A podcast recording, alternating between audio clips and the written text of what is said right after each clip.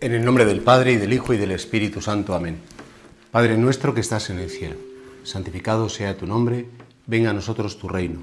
Hágase tu voluntad en la tierra como en el cielo. Danos hoy nuestro pan de cada día y perdona nuestras ofensas, como también nosotros perdonamos a los que nos ofenden. No nos dejes caer en la tentación y líbranos del mal. Me gustaría compartir con vosotros el sentido del dolor y cómo nuestro dolor es iluminado por el dolor de Cristo. Claro, fijaos, hace años un niño pequeño que estaba en, un hospital de Madrid, enfermo, con cáncer, le habían hecho un trasplante de médula y, este niño que estaba en la UCI, eh, muy malito el pobre, se los llevó después el Señor al cielo, le preguntó a su mamá, mamá, ¿cuánto tiempo sufrió Jesús? ¿Cuánto duró la pasión de Jesús? Le preguntó así expresamente madre se quedó desconcertada y dice, pues no sé. Se quedó, pues, se puso el jueves santo, después de, en Getsemaní empezó, después de la última cena, hasta el viernes a las 3 de la tarde, pues no sé, pues a lo mejor 10 eh, horas. Y el pobre decía, pues a ti no te parece que, que yo he sufrido más que él, porque llevo tantas horas aquí, tantos días, sufriendo tanto, ¿no? Claro, la madre se quedó como muy desconcertada, pero una pregunta bien bonita porque, claro, a veces uno se pregunta, bueno, ese sufrimiento que Dios permite, ese dolor, que el dolor en definitiva es el impacto que el misterio del mal causa en mí. No existe una definición del mal. La única definición posible es que el mal, el mal es la ausencia del bien. Donde tenía que haber salud, hay enfermedad. Donde tenía que haber verdad, hay mentira. Donde tenía que haber amor, hay odio. Donde tenía que haber un bien, ese bien no aparece, bien sea por causa de la naturaleza, que, incide en nosotros, o bien sea por la maldad de algunas personas que han querido como volcar en nosotros su rabia, su, perversión, lo, como lo queramos llamar. En definitiva, mirad, el problema del sufrimiento es un problema que nos une a todos los seres humanos. Desde el principio de la humanidad, no solamente el saber que se iba a morir, sino que incluso para algunas personas la muerte era como una salida. Decir, bueno, si el día que me lleve el Señor, qué descanso, como diciendo, este sufrir, este padecer, este, que, este sufrimiento que Dios permite en mi vida, algunos lo entendían como una maldición de los dioses, como diciendo, bueno, es que ya se ve que los dioses me han maldecido. Algunos incluso lo veían como un castigo y como una consecuencia de los actos malos que habíamos cometido en nuestra vida. Y como que el que la hace la paga, pues bien. Sin embargo, San Juan Pablo II, hace muchos años, escribió una carta maravillosa, Salvifici Doloris, en la que él hizo una meditación muy profunda desde la Sagrada Escritura del sentido salvador del dolor. Porque es verdad que desde Jesucristo, desde que Jesucristo eh, subió al patíbulo de la cruz, el dolor humano cambia de sentido. Tiene una profundidad y una dimensión que si Dios quiere pues podremos ver. Por eso a mí me parecía que a lo mejor en esta charla, meditación, catequesis, nos podría ayudar primero a contemplar el dolor de Cristo y después ver cómo ese dolor de Cristo ilumina nuestro dolor. Claro, fijaos que el dolor de Cristo se podría decir que sucedió en sus tres dimensiones humanas. Sabéis que todos tenemos esa dimensión de lo corporal, lo psicológico y lo espiritual.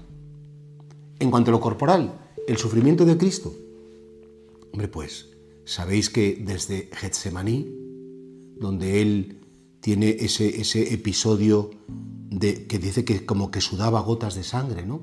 Decían los evangelistas y algunos médicos han dicho que sí, que sí, que eso claro que es posible cuando tú estás sometido a una presión, a una angustia, a un pánico continuado, esa intensidad de angustia provoca una fractura, ¿no?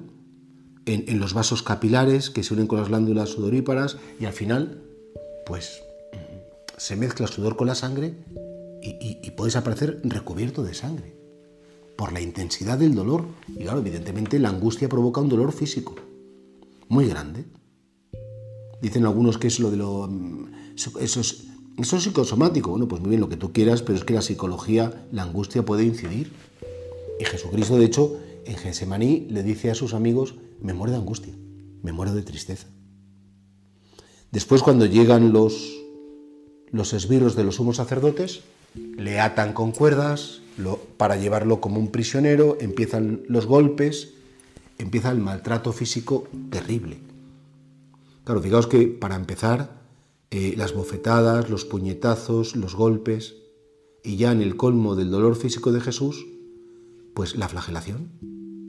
Tenían la costumbre de dar 39 latigazos, lo máximo eran 40 y por si alguno se iba de más, 39 latigazos con unos látigos largos, hechos de cuero, al final de los cuales había, en la parte más, más delgada del látigo, había dos tipos de cosas. Por un lado, unas bolas como de plomo, de hueso, de metal, ¿no? Eran como esos anzuelos, perdón, esos plomos pequeños de, para pescar, ¿no? Que los pones debajo del corcho. Y por otro lado también huesos afilados, que claro, que al caer el látigo, ¿eh? cada, cada, cada látigo tenía como varias ramas, como las ramas de un árbol, y al final de la rama estaban estos huesos y estos, y estos plomos, estos hierros. Su misión era arrancar la carne. De tal manera que, claro, que, decían algún cronista que no, cristiano, sino que relataba algunas, algunas flagelaciones, que a los reos a veces incluso se le veía, pues por supuesto, las costillas y la columna vertebral, es decir, una cosa terrible, ¿no? Y cómo el Señor ahí, pues prácticamente se desangra. Se, o sea, pudo tener lo que, lo que se llama una, una conmoción hipovolémica, es decir, cuando tú pierdes eh, eh, una cantidad muy importante de sangre, te quedas sin fuerzas, bloqueado. Eh, fue, el dolor de la flagelación fue realmente algo que no nos podemos imaginar. Cada golpe, cada, cada arrancarle la piel, cada salir la sangre, es decir, no hay que darle muchas vueltas, o sí, no lo sé, depende de cada uno, pero realmente, físicamente hablando, eh, eh, el dolor de cada flagelación a ese cuerpo perfectísimo de Jesucristo, perfecto Dios y perfecto hombre, fue un dolor que María tuvo que ver, que los discípulos que no huyeron, sobre todo el discípulo Juan y San Pedro, aunque Pedro el pobrecito un poquito había agobiado porque le había negado, pues fue un dolor impresionante. Además, después de esto, sabemos que le coronan las sienes con espinas. No con pinchitos, es decir, que, que ortigas, sino una espina como una chincheta. Imagínate que te empiezan a clavar chinchetas en la cabeza para que se asienten en la piel, ¿no? el Señor tuvo que ser con esa corona y vestido como de una púrpura falsa. Le pegaban con una caña, le taparon los ojos, le pegaban bofetadas. Adivina, profeta, ¿quién te ha pegado? Hombre, el Vía Crucis, que la tradición tiene algunos momentos especiales, las caídas de Jesús, eh, la Sagrada Escritura nos habla de cómo Simón de Cirene le ayuda a llevar la cruz, porque ahora pensad lo que es llevar un peso, un peso, una madera que pesa más que tú y arrastrándola después de haber perdido sangre, no haber dormido, las palizas. Claro, el pobrecillo pues derrumbado. Y en el colmo del dolor, la cruz. Fijaos, decían los antiguos que para describir el dolor que se sufría en la cruz, no había ninguna palabra, se iba a hablar de dolor excruciante, porque no había palabras para describir lo que se padecía en la cruz. Declavaban, no a todos los reos lo hacían, pero a Jesucristo sabemos que lo hicieron, le clavaban unos unos clavos fuertes de, unos 15 centímetros, 10, 15 centímetros, para que cogieran bien el madero en las muñecas y en los pies. Y después eh, el crucificado moría por asfixia. Podía estar varios días, podía estar, en el caso de Jesús, como estaba ya prácticamente muerto en el momento de que lo pusieron en la cruz, pues, pues como lógico, él expiró. Y claro, fijaos, el crucificado tenía que apoyar sus pies en la madera que tenía debajo para poderse levantar y coger un poco de aire, porque el cuerpo tendido no le permitía inspirar. En definitiva, Jesucristo muere asfixiado. Muere asfixiado, lleno de moscas, lleno de, bueno, pues de todo lo que es ese desprecio. Y ya pasamos entonces, fijaos, hemos visto un poco por encima, pero no está mal meditarlo, ¿eh? ese dolor corporal de Cristo. Después está el dolor psicológico, el dolor mental. Es decir, ¿qué pasó por la mente del Señor en esos momentos? ¿Qué tenía para que dijera, me muero de angustia, me muero de tristeza? ¿Qué tenía para, para, qué sucedería en su corazón, en su mente, para que en la cruz dijera, Dios mío, ¿por qué me has abandonado? Que es un comienzo de un salmo, pero en definitiva es una descripción de una situación vivencial de una completa soledad. Estoy solo, no me puede ni abrazar mi madre, nadie me puede dar la mano. Estoy aquí esperando a la muerte que yo he elegido. Pero fijaos en ese momento cuántos recuerdos de Jesucristo. Momentos buenos con los apóstoles, con María. fijaos la pena de Jesús viendo a su madre ahí, debajo de él, con el discípulo amado, ver la pena de cómo todos habían huido, quedaban las santas mujeres, tres o cuatro, poco más. Nicodemo y José de Arimatea probablemente estarían ahí también. Eh, ¿Y San Juan? Y, y, saber en ese momento decir, cómo mis amigos me han abandonado, se avergüenzan de mí. Sobre todo la traición de Judas, ese Judas tan querido por Jesús. No, Judas no fue elegido para traicionar, Judas fue elegido para, para ser apóstol y sin embargo él, por codicia, por lo que fuera, hizo esa, esa traición tan triste tan desconcertante. Claro, esos sentimientos de Cristo de angustia, de ansiedad, de ser despreciado, de ser burlado, le quitan las vestiduras, se vuelven a levantar todas las heridas, se ríen de su desnudez. No sé si te vamos a tener expuesto en público desnudo o desnuda para que, te vean y se rían de ti. Fijaos qué angustia, qué dolor tan grandísimo, ¿no? El que el Señor eh, tuvo en, su corazón. Sobre todo pues esos deseos de redimir y a la vez cualquiera, y cualquiera que, está así dice, Dios mío, dame un respiro. Eh, y sin embargo Jesús tenía que luchar contra esos deseos. De hecho en Gesemaní dice, Padre, si es posible, aparte de mí este cáliz. Pero que no se mi voluntad sino la tuya. Y claro, eso eh, tiene una, una hondura y una profundidad en, en una mente limpia, una mente sensible. O sea, asomarnos a la pasión de Jesús es impresionante, pero aún así nos queda una dimensión, que es la dimensión del alma de Cristo. Claro, porque fijaos, en esto hay un, sermón muy bonito de John Henry Newman, ¿no? Y bueno, luego yo lo he escuchado también, o lo he leído, perdón, en La vida es Cristo de Raniero Canta la Mesa, hay un capítulo dedicado a esto, ¿no? ¿Qué pasó en el alma de Cristo en el momento de la pasión? Desde Getsemaní hasta que el Señor expira. Pues mirad, Dicen los teólogos que solo se puede redimir lo que se asume, solo se puede rescatar lo que está encerrado, lo que, lo que no puede ser sanado, ¿no? Y por tanto, fijaos, Jesús le pide al Padre experimentar en su alma cada gota de sufrimiento que cada ser humano que ha existido y que va a existir en la historia del mundo, en la historia de la humanidad, ha padecido. Cada gota de dolor, cada angustia, cada abandono, cada abuso, cada desprecio, cada asesinato, cada...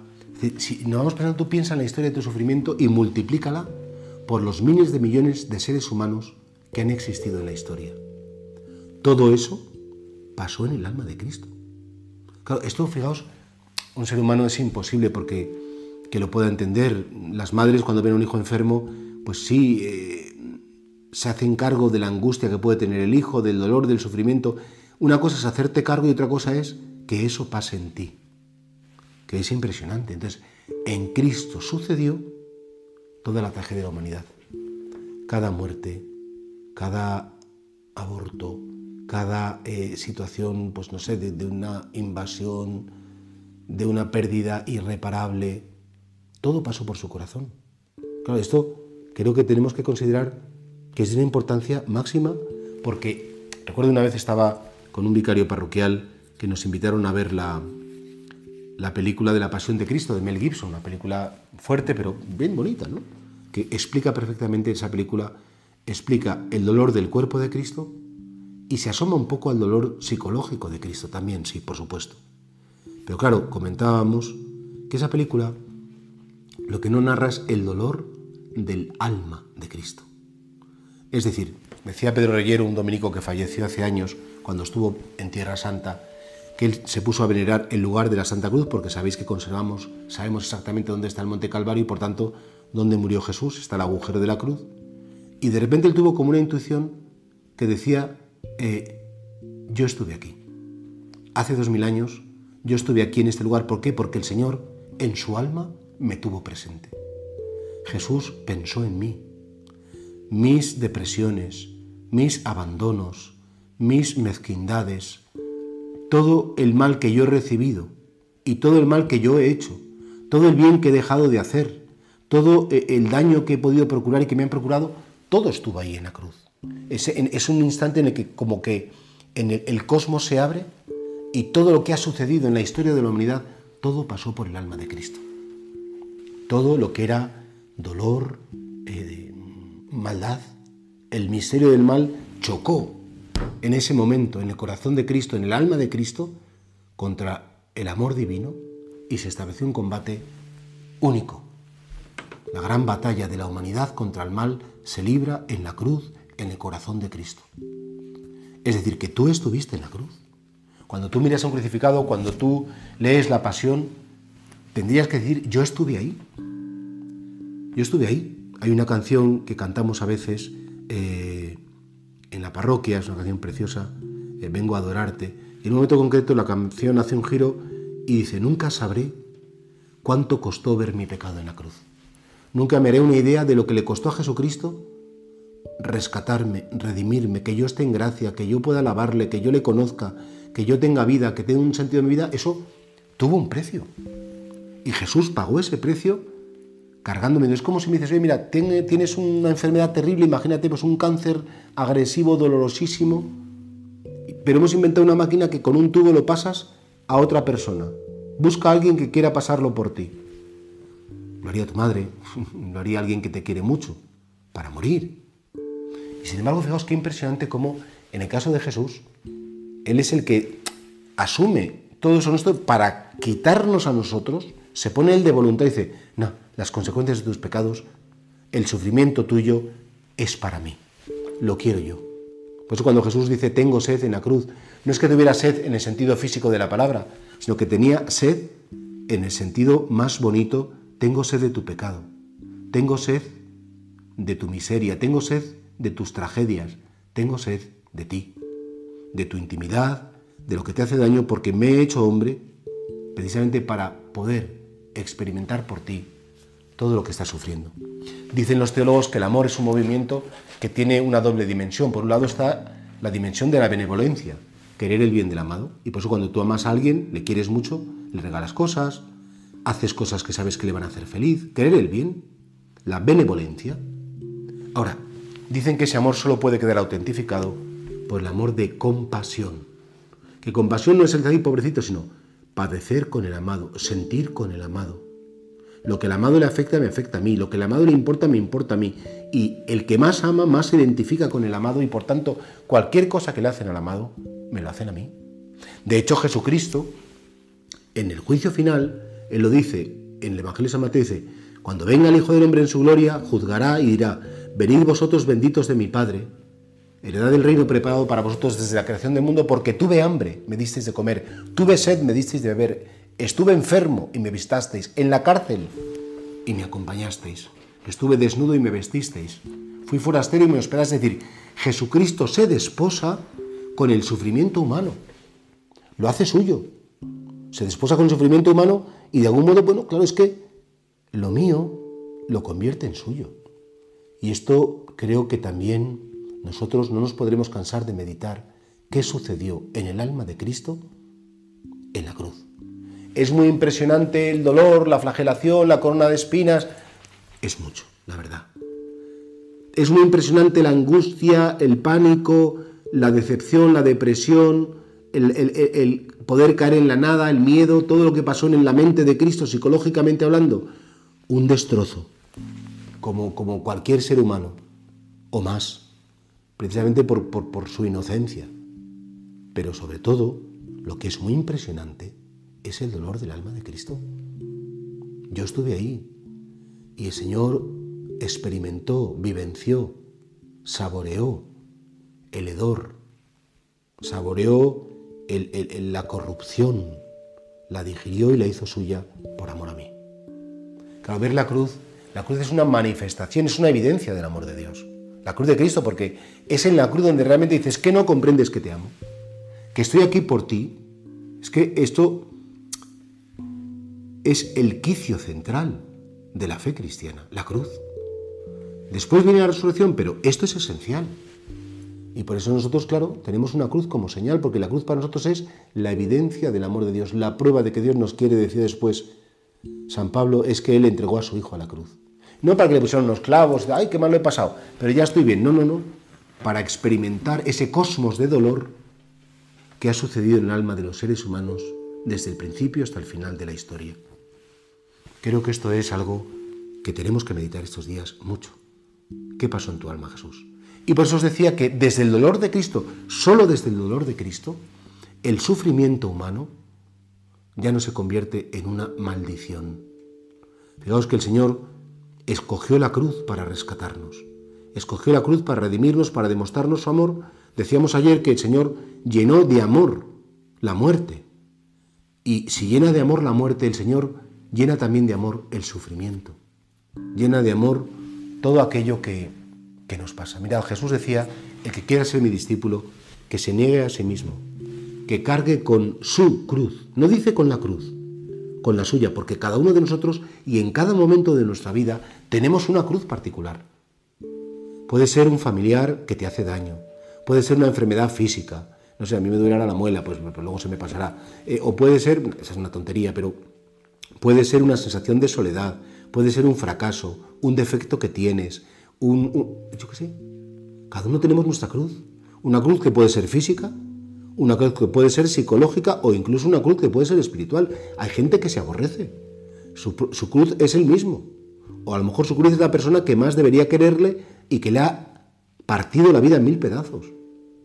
Entonces es en esa cruz, es en ese espacio de maldición, es en el momento de sufrimiento cuando el dolor te desborda y es más que tú, cuando no puedes gestionar tu dolor, es cuando aparece el crucificado y te dice, entrégame tu cruz.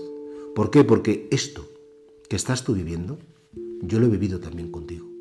Déjame entrar en tu sufrimiento y déjame transformarlo en cruz. Y por eso los cristianos tenemos dos palabras para definir lo mismo. Una, sufrimiento. ¿Sí? Llamamos sufrimiento al impacto del mal en nosotros. Pero dos, cruz. ¿Y qué es la cruz? La cruz es el sufrimiento cuando es iluminado por el Espíritu Santo. La cruz es el sufrimiento cuando somos capaces, por un don del Espíritu Santo, repito, de unir nuestro dolor al dolor de Cristo y subir con Él a la cruz y decir, Señor, lo poquito o lo mucho que me duele, lo poquito o lo mucho que me cuesta, si te sirve, te lo doy. Y seré tu consuelo en la cruz. Y entonces, fijaos, nuestro, nuestro dolor, nuestro sufrimiento, se convierte en redentor. De hecho, decía San Juan Pablo II, lo he dicho antes, salvifici doloris, acerca del sentido redentor o salvador del dolor. Y por tanto, fijaos, desde la fe tenemos la cualidad de convertir en instrumento de redención cooperadores de la redención. Solo hay un redentor que es Cristo, pero nosotros le acompañamos, asentimos, nos unimos a Él por el don del Espíritu Santo, aceptando con serenidad ese tiempo de vida de cruz que el Señor disponga que haya. Hacer vida de cruz. Mirad, ante el sufrimiento hay dos posturas. El que se escandaliza, el que se victimiza, el que lo hace todo negativo, el que dice esto es un horror, es un espanto, estoy... Ayer me llamaba una persona y decía, estoy enfadada con nuestro Señor Jesucristo. Y digo, pues pobrecito, se lo está pasando peor que tú y que nadie. ¿A quién le afecta más que a él? ¿O te crees tú que Dios es tan así que a él le duele menos lo que te duele? Que a él le importa muy poco lo que te pase. Eso sería un insulto a Dios nuestro Señor. Pensar que a Dios no le afecta lo que vivimos. Afecta todo. Y por eso creo que somos capaces, esas dos posturas, una, la amargura, pero somos capaces de pasar de la amargura, de la queja, del victimismo, del acusar a los demás, de la rabia, del odio, podemos pasar a la aceptación serena. Nunca vamos a estar contentos con el sufrimiento. No, pero, ay, qué contento estoy que me duele mucho. Pues, pues eso serías tonto. Si me duele mucho estoy chinchado, como es lógico, y me callaré si puede ser, y no lo caquearé, aunque a veces contarlo deshago un poco, pero en fin. Pero yo puedo hacer que mi maldición sea el espacio de la entrada de Dios en mi vida. Yo puedo hacer que mi dolor, que mi sufrimiento sirva para redención del mundo y a la vez también sirva para mi propia redención. El trono de Cristo es la cruz. La entrada de Cristo en las almas es la cruz. Y si no llega a ser por el sentido del sufrimiento, es muy fácil que Jesucristo no hubiera podido entrar en tu alma. Si no, yo de pequeño me eduqué católico y tal, pero cuando más has necesitado a Dios, no lo olvides, es cuando el dolor te superaba. Cuando más necesites, y aparentemente es cuando menos caso te hacía. Así nos pasa siempre como que, es que en esos momentos se me olvida la fe, en esos momentos no sé decirle nada, me, me hundo. Pero después, el Señor te dice, no, si yo estaba contigo. No te estabas dando cuenta, pero yo estaba ahí. No me veías, pero yo estaba contigo. Y por tanto, fijaos, ¿qué sentido tiene para un cristiano el dolor? Sabemos que el origen del dolor no es de Dios, Dios no quiere el dolor. Sabemos que no. Pero desde que Cristo subió a la cruz, el dolor es el espacio alrededor del cual primero florece la belleza, porque cuántas cosas buenas nos han pasado, cuántas cosas bellas alrededor del dolor están sucediendo, gente que nos quiere, gente que nos llama, sabemos que, que podemos sacar lo mejor de nosotros mismos, no solamente con nuestro dolor, sino con el dolor de los demás. Pero es que además ante el dolor me defino. Es el momento de tomar una decisión. ¿Quiero ser una gallina o quiero ser un águila? Quiero ser como la avestruz que mete la cabeza debajo. No, no, no, no, no quiero pensar en el dolor, deme una pastilla o, me quiero distraer. Al dolor hay que mirarle a la cara. Al dolor hay que decirle qué nombre tienes, por qué estás aquí, qué quieres de mí. Hay que enfrentarse a ese misterio, a esa realidad y no huir. Por supuesto hay que combatir el dolor físico, claro que sí, si me duele algo pues me tomaré una aspirina o un paracetamol o lo que sea necesario. Que tengo una enfermedad, me tengo que curar y hay que pedirlo, como es lógico. Pero hay a veces que el dolor ya se nos va tan de las manos que sabemos que no, que ese dolor es muy difícil que pase. Y es el momento de decir, mira, Señor, este dolor que lo he combatido como he podido, y el Señor siempre nos ayudará a combatir el dolor, por supuesto que sí. Le tengo que poner un nombre, lo tengo que mirar a la cara. No puedo dejar que me destruya. No puedo dejar que me amargue la vida. No puedo dejar que me convierta una persona retorcida, rencorosa, descontenta con mi vida y con la vida de los demás, envidiosa, lo que sea. Y entonces, claro, ahí es donde tú tienes que decidir quién quieres ser. De tal manera que el sufrimiento se convierte para el ser humano, y este es el sentido, uno de los sentidos más importantes del sufrimiento, se convierte en esa ocasión para que tú decidas quién quieres ser, para que tú des una respuesta como creyente a ese dolor y que lo unas al dolor de Cristo. Y unido al dolor de Cristo, saber que es un dolor redentor. Esto es fácil de decir y es muy difícil de hacer. No se puede hablar con frivolidad del dolor. Mirad, los que me conocéis sabéis que he estado enfermo muchas veces, también que he pasado temporadas en mi vida pues, de calumnias, de incomprensiones, claro, ¿quién no ha tenido un sufrimiento intenso? Una pérdida. Y yo no me gustaría frivolizar con el dolor. Ah, este señor habla del dolor como si fuera, vamos a tomarnos una piruleta. Es terrible el misterio del dolor. Es una de las cosas que realmente a todos nos bloquea y dice, pero Dios mío, ¿por qué? Dios mío, ¿dónde estás? Ayúdame. Entonces, creo que hay que ser muy humanos. Claro que sí. Y esto, mirar a Cristo crucificado, mirar a Cristo padeciendo su dolor físico, su dolor psicológico, su dolor en su alma, me va a ayudar. Estoy aquí por ti, no ves que te estoy sosteniendo, que te estoy acompañando, no te vas a hundir. Si me invocas, no te vas a hundir. Y creo que en ese sentido, pues todos hoy nos, nos le pedimos al Espíritu Santo, transforma mi sufrimiento en cruz. O sea, yo lo estoy pasando mal, enséñame a ser elegante, enséñame a tener buen tino en el, en el misterio de mi dolor y que te lo ofrezca con fe. Dios te salve María, llena eres de gracia, el Señor es contigo. Bendita tú eres entre todas las mujeres y bendito es el fruto de tu vientre Jesús. Santa María, Madre de Dios, ruega por nosotros pecadores, ahora y en la hora de nuestra muerte. Amén.